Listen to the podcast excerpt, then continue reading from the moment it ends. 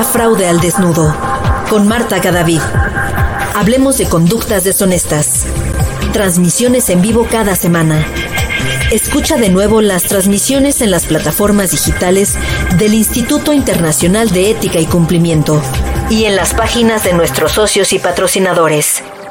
¿Estás preparado para un nuevo desafío?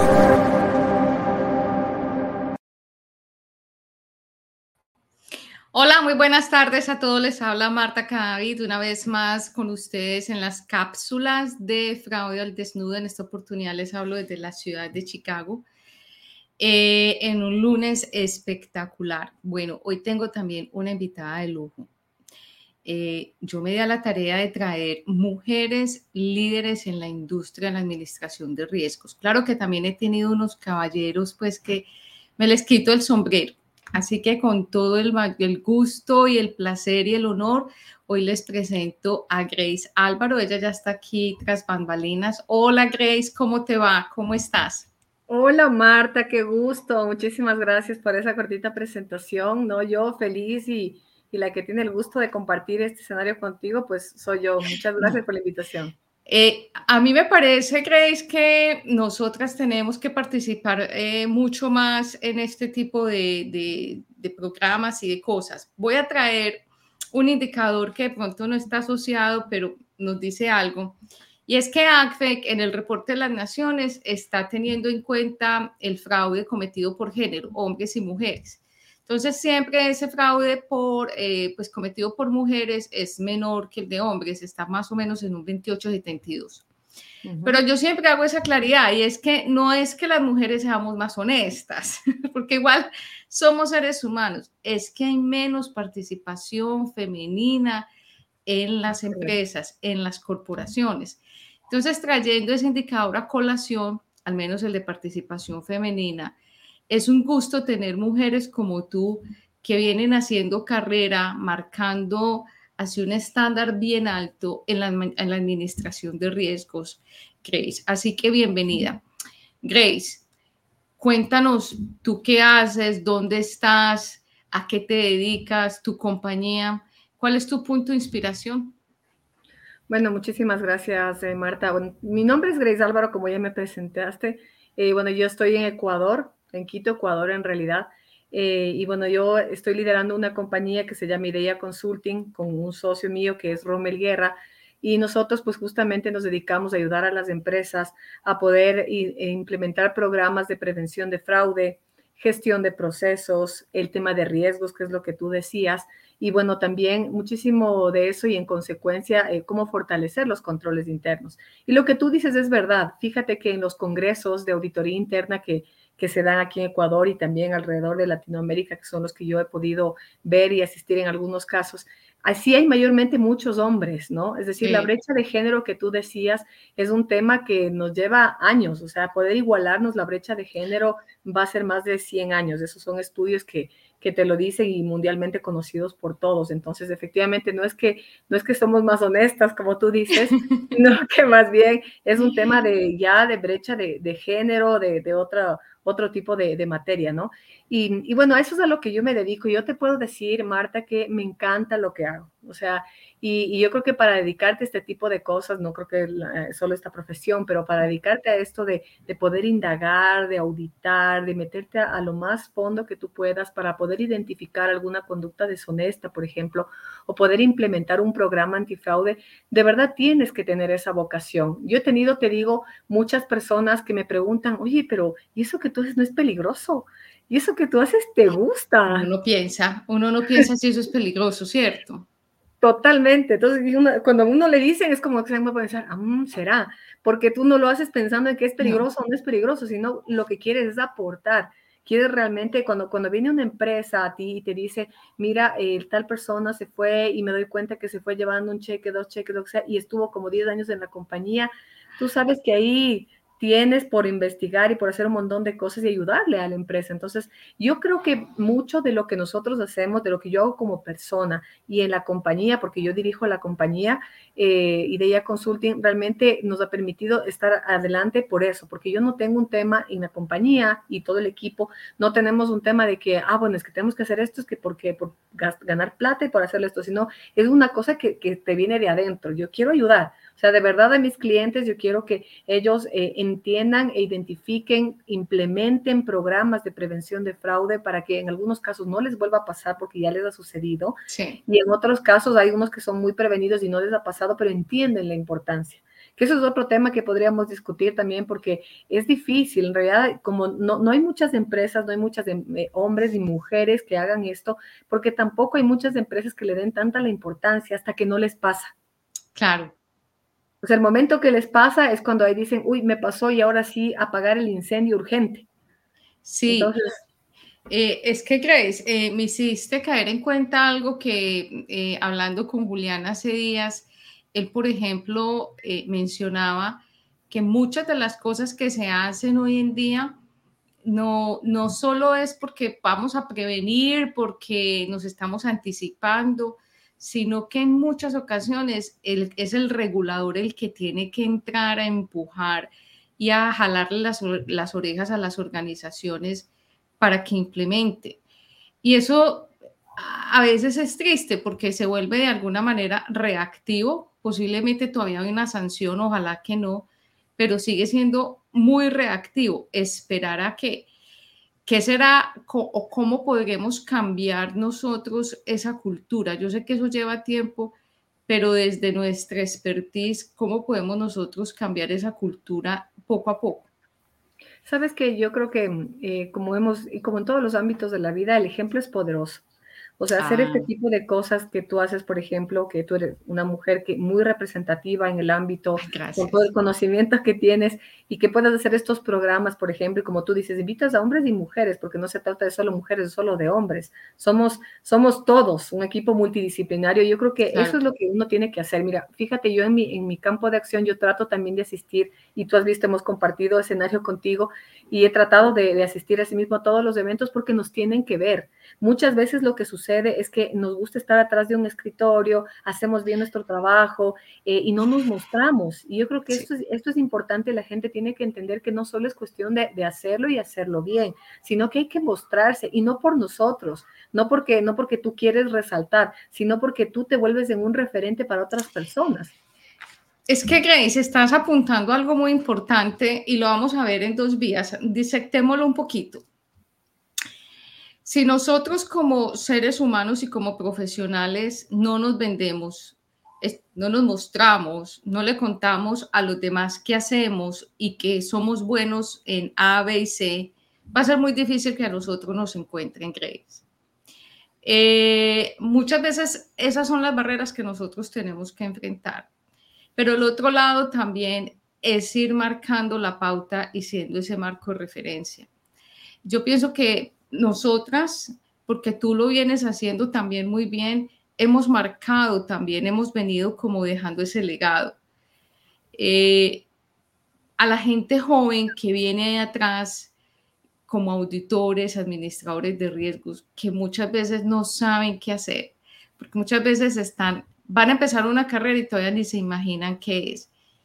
¿Qué les puede uno decir? O sea, en tus palabras, ¿Cómo podemos orientar a esos jóvenes que vienen? Mira, em, yo creo que la preparación es importante, ¿no? Comencemos por ahí. O sea, hay muy, muchos y muy buenos profesionales y mm, hay que entender un poquito desde lo que dije, desde lo que dije al inicio, ¿no? Un poco qué es lo que a ti te gusta, qué es lo que a ti realmente, lo que tú lo harías incluso gratis. Yo me acuerdo cuando conversaba con mi socio, mi socio me decía, es peligroso también porque hay cosas que tú haces con tanto gusto que realmente lo puedes hacer gratis y tú lo haces así, ¿no? Pero llega un punto en el que también tienes que decir, bueno, yo también he estudiado, he trabajado, tengo esta experiencia, quiero aportar y también hay un valor, esto también cuesta para ti. Entonces, yo creo que primero para los, jóvenes hay que decirles que se, que se profesionalicen, que se formen, porque es un tema que cambia de día a día y ojalá podamos conversar más adelante también justo de la tecnología, porque ahora que avanza tanto del tema de inteligencia artificial y todas estas cosas, lo que uno aprende en la universidad, imagínate, yo me gradué hace 20 años, creo, de, de la universidad.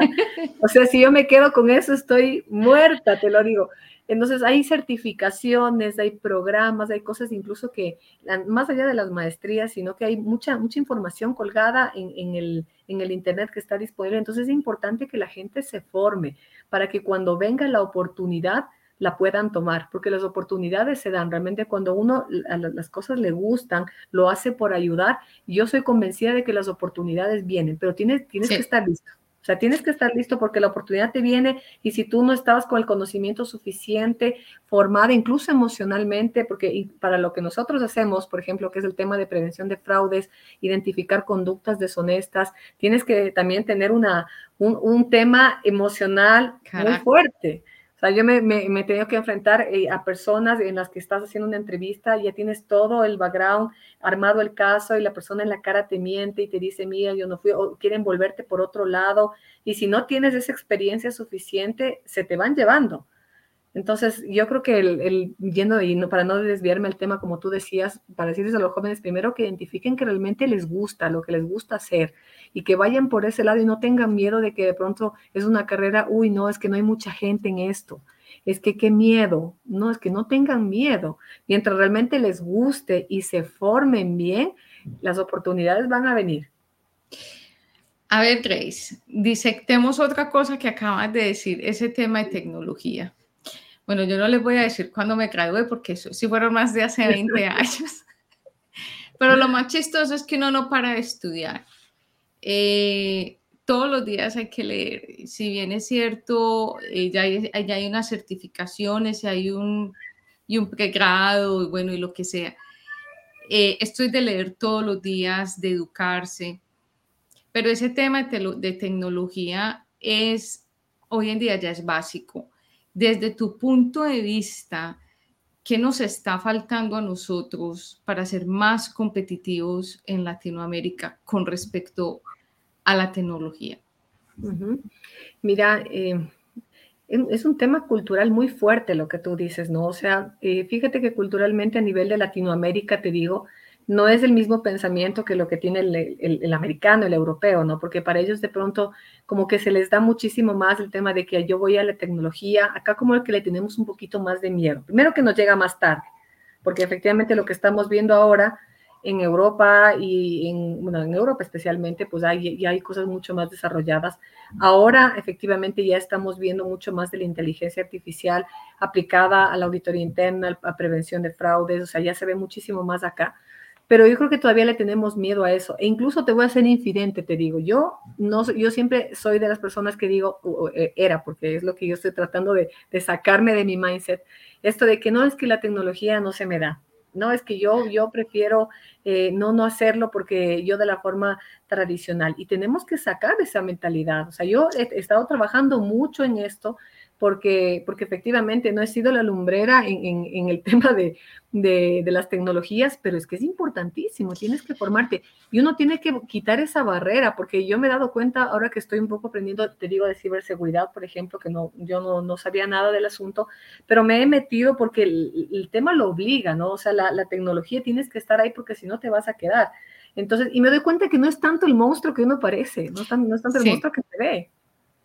Estamos de acuerdo. No ve, incluso eh, aquí confesándolo en público, yo también decía, bueno, esa parte tecnológica, eh, pues que la haga el que es experto en tecnología.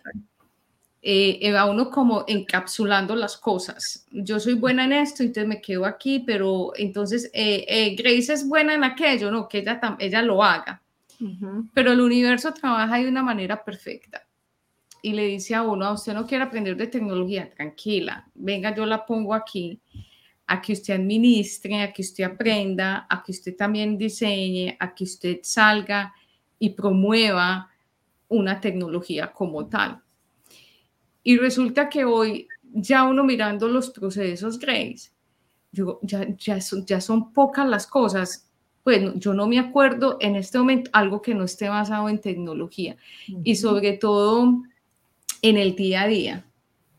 por ejemplo, una comunicación, el, mero, el teléfono, tener una conversación como esta, compartir una pantalla para presentar, eh, todo se basa en esa parte tecnológica.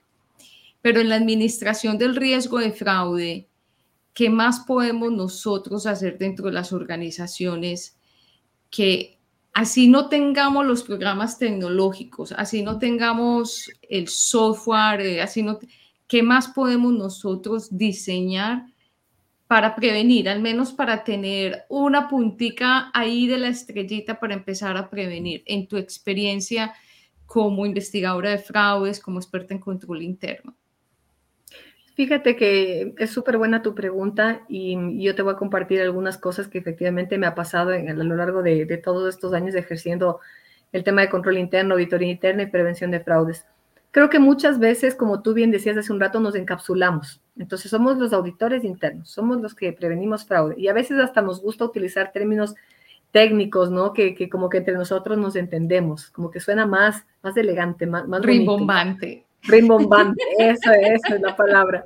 Pero fíjate que yo me he dado cuenta que justo para responder tu pregunta, ese es el problema, que de pronto nos vemos como que muy, muy lejanos, como que muy encapsulados, como que somos los auditores internos y ellos se encargan de hacer esto de los controles internos, esto de los fraudes es de ellos no es mío. Entonces la organización no lo siente como suyo, sino siente que es responsabilidad del de control interno, del de, la de auditoría interna o de quien sea.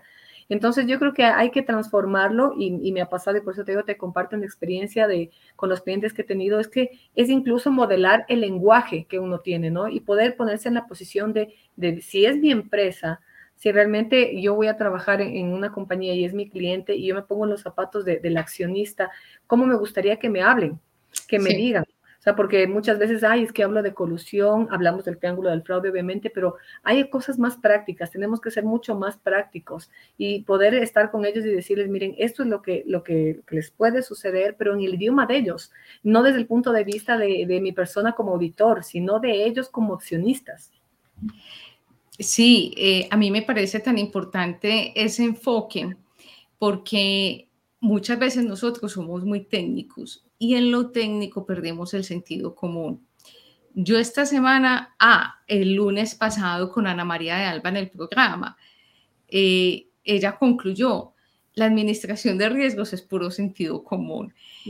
Y iba uno, ya uno como a pensar muy bien en el, en el cuento. Y sí, es claro, obviamente tiene que haber una técnica, tiene que haber una metodología, pero nos hemos embarcado tanto en todos estos términos técnicos, Grace, que se nos ha perdido el sentido común de las cosas.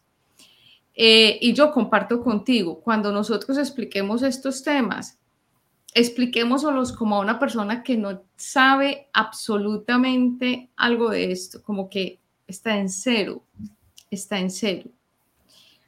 O a un accionista, explíqueselo en términos de dinero, cuánto está perdiendo Correcto. Estamos de acuerdo que una de las mejores armas que uno tiene, o estrategias, no armas, estrategias, es tocar el bolsillo a los accionistas. Sí, totalmente. Lo que tú dices, hablarles en dinero. O sea, cuando tú les hablas de que de cuánto les cuesta, o el estudio de ACTA que te dice que me parece que 5% se pierde al año en, en, los temas de fraudes. O sea, es un tema de, imagínate lo que es el 5%, calculas y ves que es un monto importante. Entonces, y, te das cuenta de que ahí es donde tú llegas desde ese punto de vista, y claro, hablas del mismo idioma, porque si estás desde el punto de vista de qué es qué cosa, el marco conceptual, te, les hablamos en chino. Yo justamente hice recientemente un trabajo, te digo, de riesgos y claro, para mí COSO es lo, básico, ¿no? Y claro, yo de COSO, y, claro, y un momento me acuerdo que me interrumpió un señor me dijo, oye, disculpa la ignorancia, pero ¿qué es esto de COSO? Y yo ya llevaba hablando 40 minutos del tema. ¡No! ahí me doy cuenta y digo, claro, o sea, e, es un tema de, de, que tienes que hablar en ese idioma, no es para nosotros, para quien hablamos, sí. sino hablamos para el accionista, para la, una audiencia que necesitamos que nos entienda. Entonces hay que, hay que hablarlo en esos términos, como tú dices, que de pronto no saben absolutamente nada. Y otra cosa, fíjate que me gustaría poner sobre la, palestra para desarrollarlo. El tema este de las conductas deshonestas, que como bien lo dice eh, tu programa, eh, e, es interesantísimo porque mucha gente que no está en esto eh, piensa, tiene una forma hecha del, del, perpetrador, ¿no es cierto? Entonces dice, ah, es que el perpetrador tiene esta cara, tiene esta actitud, entonces como que se hace un prototipo. Y no es ah. así. Tú sabes que en la, en la vida real pueden ser hombres, pueden ser mujeres, jóvenes, mayores, eh, y, gente que tenga una, una actitud súper complaciente, otros que son histéricos. Entonces, tiene, es tanta la, la, gama de, de, un perpetrador que el rato que tú le encasillas te limitas. Y ahí es donde ya, ya te fregaste. Pe, eh, tocaste un tema tan álgido que es el, el, el, las personas, pues, el ser humano, el ser humano. Y es que, a ver, entre más personalmente, Grace, entre más yo lo estudio, entre más me meto, eh, entre más cosas veo, teniendo la oportunidad de todos los días entender cómo las personas se expresan por medio pues, de, de Freud Explorer, eh, yo llego a una conclusión de que el fraude es orgánico. o sea, yo no sé si es que ya me estoy obsesionando, ya le estoy dando como forma. Pero es que sí, tú tienes razón eh, cuando dices que es que la gente cree que el fraude se comporta como de una manera, como que el fraude viene enlatado en el hombre que tiene la máscara y el que se esconde y el que habla feo o el que insulta o la mujer desdentada que parece un algo, en fin, nada más alejado de la realidad. ¿Y sabe qué, Grace? la gente también cree que, el fraude, que cuando la gente a cometer fraude, la gente dice, voy a cometer fraude. Totalmente, totalmente, qué increíble, es increíble. Es, increíble la gente cómo hace lo que hace sin querer queriendo, como dice el chavo del 8. Eh, eh, Grace, cosas como que quita eso de la fórmula, eso está haciendo mucho ruido. Exacto. Eso es fraude. Lo disectamos. Estamos haciendo cierre estados financieros, consolidación de ocho compañías en distintos países, estados financieros en inglés y en español. Y tú, y tú, tú le dices a tu compañera, quita eso de la fórmula, eso está haciendo mucho ruido. Así es, fíjate, eso es, es así y lo naturalizamos. Y, es un tema que, claro, uno, uno dice, es normal, no pasa nada, como las contraseñas, fíjate que es otro, de los temas, que uno habla mucho de las contraseñas, de no compartir, pero es súper frecuente cuando comparten las contraseñas, sabes que me voy sola a este lado, te dejo nomás para que solo me, ayudes aprobando. Entonces, estas son las cosas que son las que hay que hablarlas, porque la gente las naturaliza y, piensa que, que, eso no es fraude. Y no, o sea, es una falta de ética. Eh, exacto, es que las personas creen que el fraude solamente es que aquí está el celular de Marta y ya no está en la oficina, me lo voy a llevar, me lo llevé y punto, ¿cierto? No. Ese tema de las contraseñas es bien álgido porque las personas creen que por hacer un favor las eh, no va a pasar nada. O sea, Grace, Mm, se me acabó de, bloquear la clave, el password en SAP, préstame la tuya un momentico que necesito aprobar o necesito, o necesito sacar un reporte, no más, ni siquiera aprobar. No, porque aprobar eso ya es otro nivel. Grace, no, un me prestas un momentico tu clave de SAP que la mía se bloqueó, es que necesito sacar un reporte. Y Grace, como es tan buena gente y nosotras somos amigas, desayunamos juntas, nos contamos que hicimos el fin de semana. Ella dice, claro que sí, Marta. ¿Te sientes con el compromiso? Sí. De decir que sí, porque si no quedas tú mal. Sí. O lo peor también es, no, yo no te presto la clave, pero yo te saco el reporte. y resultó que ese reporte es una fuga de información interna. También.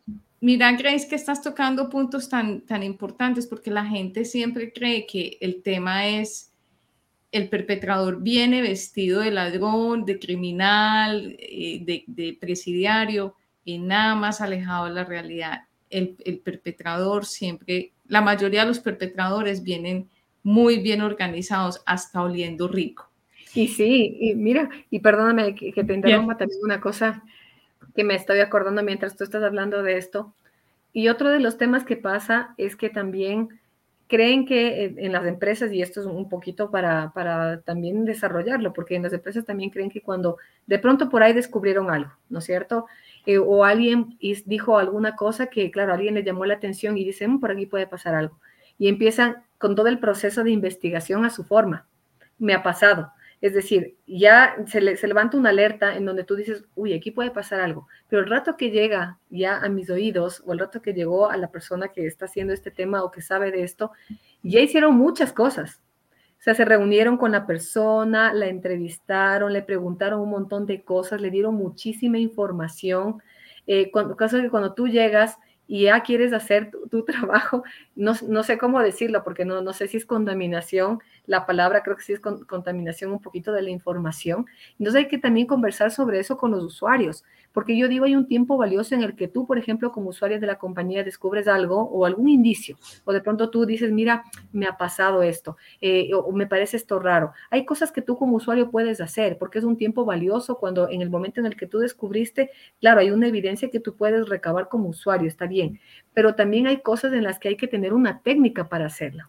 Tienes que tener un procedimiento, no es tan fácil como coger y decir, ah, mira, yo sospecho de este. A ver, venga, señor, siéntese y conversemos y le haces toda una entrevista. Uy. Eh, no, es que aquí nos pudiésemos quedar, eh, Grace, pero eso lo vamos a hablar en una segunda sesión. Eh, nada más esta semana yo terminé un curso muy interesante, auditoría forense con video. Y, y el objetivo del curso como ha sido ese curso también para Auditulio y otras casas, y es objetivo, no arruinar la evidencia física. Punto. Porque la gente no sabe investigar, así de simple. Y no te preocupes, aquí podemos hablar eh, sin, eh, como yo siempre lo digo, sin, sin tapujos, porque de eso se trata. Y es que las personas cuando encuentran un fraude y quieren que esa persona confiese, porque eso es lo primero que uno siente, es que yo quiero estrangularlo y que confiese, lo, llaman a la persona a una oficina, a un cubículo, y, y, empieza la oleada o la caravana de errores y eso se les convierte incluso en un problema legal. Hasta secuestro simple les aplican. Entonces, una de las conclusiones, Grace, es cuando usted tenga la sospecha de fraude, simplemente llame a una persona experta en el tema, no se invente el agua tibia, porque en vez de hacer, de, solucionar el problema, imagínese, esa persona tiene que salir indemnizada y esa persona demandar por después, este, em, por eh, secuestro simple, va a poner una denuncia que usted le tiene que pagar por daños y perjuicios. Entonces, aparte que usted es la víctima, sale regañado. Entonces, deberíamos hacer un, día de estos una sesión de investigación para contarles a ellos esos errores tan comunes que pasan en las compañías, que la verdad eh, uno creería que son más como de película, como de novela, pero no, no, no, uno llega a, unas, a unos escenarios y pues, ¿para qué me llamaste? claro, y no, lo, y no lo hacen, no lo hacen por malos, más bien es al contrario, lo, lo que quieren es poder como que ayudar un poco y decir yo lo descubrí y yo también hice esto de acá, pero muchas veces es contraproducente y estoy de acuerdo contigo, podemos hacer un, un, programa de eso porque creo que sí es muy valioso, ¿no? Que la gente sepa y decirle, mira, esto sí y estas cosas no, mejor llama a un profesional porque como tú decías, puedes meterte incluso en un lío legal. Sí, Entonces, claro. Muy delicado el tema eh, y justo tuve un, un tema del el día, no el día de hoy, sino el día lunes, creo que fue justo me llamó y me decía tal cosa, te mira, no hagas nada no es nada, espérate. Necesito primero todo el background, esto reunirme contigo, que me expliques hasta dónde llegaste, qué revisaste, qué le dijiste, y después de eso vamos a armar una estrategia eh, para ver qué es lo que realmente se necesita con el objetivo de lo que tú quieres también, porque también mucho depende de qué es lo que quiere. A veces, a veces las empresas saben y no quieren que se les diga lo que ya saben. Ah, también. Oh, sí, también. Esa es otra cosa. Sí, porque duele, es parte del ego corporativo. Claro. Estamos de acuerdo. Grace, por acá nos pregunta Corne que qué es mejor, prevenir o ser reactivo y que cuál es el costo de ambas. Uf, imagínate. Buena pregunta. Fíjate que siempre es mejor ser preventivo, o sea, definitivamente, ser reactivo te cuesta muchísimo porque ser reactivo ya te pasó, ¿no? Es cuando, por ejemplo, tú quieres implementar un programa de prevención de fraude y tienes un montón de cosas por hacer pero ya es una cosa preventiva, entonces no te, no te ha sucedido. Reactivo es cuando ya te sucedió el fraude. Imagínate que ya se te robaron un cheque, ya te eh, filtraron información confidencial y eso cuesta muchísimo dinero porque ya te pasó. Es como el auto. Tú tienes un auto y lo aseguras porque previenes un choque. Tienes un choque y obviamente tienes asegurado el vehículo. Pero si es que no lo tenías asegurado y te chocas, pues la pérdida es enorme. Es igualito. Cuando eres reactivo, obviamente eso te cuesta muchísimo. No, importa dónde sea el fraude, no importa si fue un tema reputacional, si fue un tema económico, a los estados financieros, eso te cuesta mucho. Y el tema, a lo menos reputacional, imagínate qué te dirían a ti eh, si te dicen, sabes qué, a esta empresa le hicieron fraude sea, solo con eso nomás tú ya le estereotipas a la empresa y eso ya reputacionalmente es una cosa de locos, ya pierde valor la compañía solo con ese rumor. Imagínate lo que es ser reactivo, te cuesta muchísimo, definitivamente es mucho mejor ser preventivo. Sí, eh, ya para cerrar, eh, yo aportaría algo ahí que si el peor destructor de valor es el fraude en una compañía de valor económico. Y él pregunta el precio. Yo tengo una tarifa muy simple. Eh, y esa tarifa va en términos de, de, dólares eh, en la implementación de un programa, de la hora de implementación de un programa para toda una compañía versus la hora de investigación, por ejemplo, de una auditoría forense para un proceso de un solo caso. La relación es 1 a 5. Una, Es decir, eh, vamos a suponer que una hora de, de prevención de un, de un grupo una hora, de, una, de un profesional en la haciendo un programa de prevención vale 200 dólares, la hora de investigación y auditoría forense posiblemente le va a llegar en mil dólares. Y me van a decir exagerada, eso es imposible, ¿cuál es, usted, usted en qué país vive, cuál es la... Váyase para donde una Before a que le haga una, a que le haga una investigación. Consúltele. O que le monte, o sea, que le haga una auditoría forense. La gente tiene que entenderlo que siempre será mejor, siempre será mejor prevenir que curar. Grace, ya nos tenemos que ir. No puede Muchísimas, sí.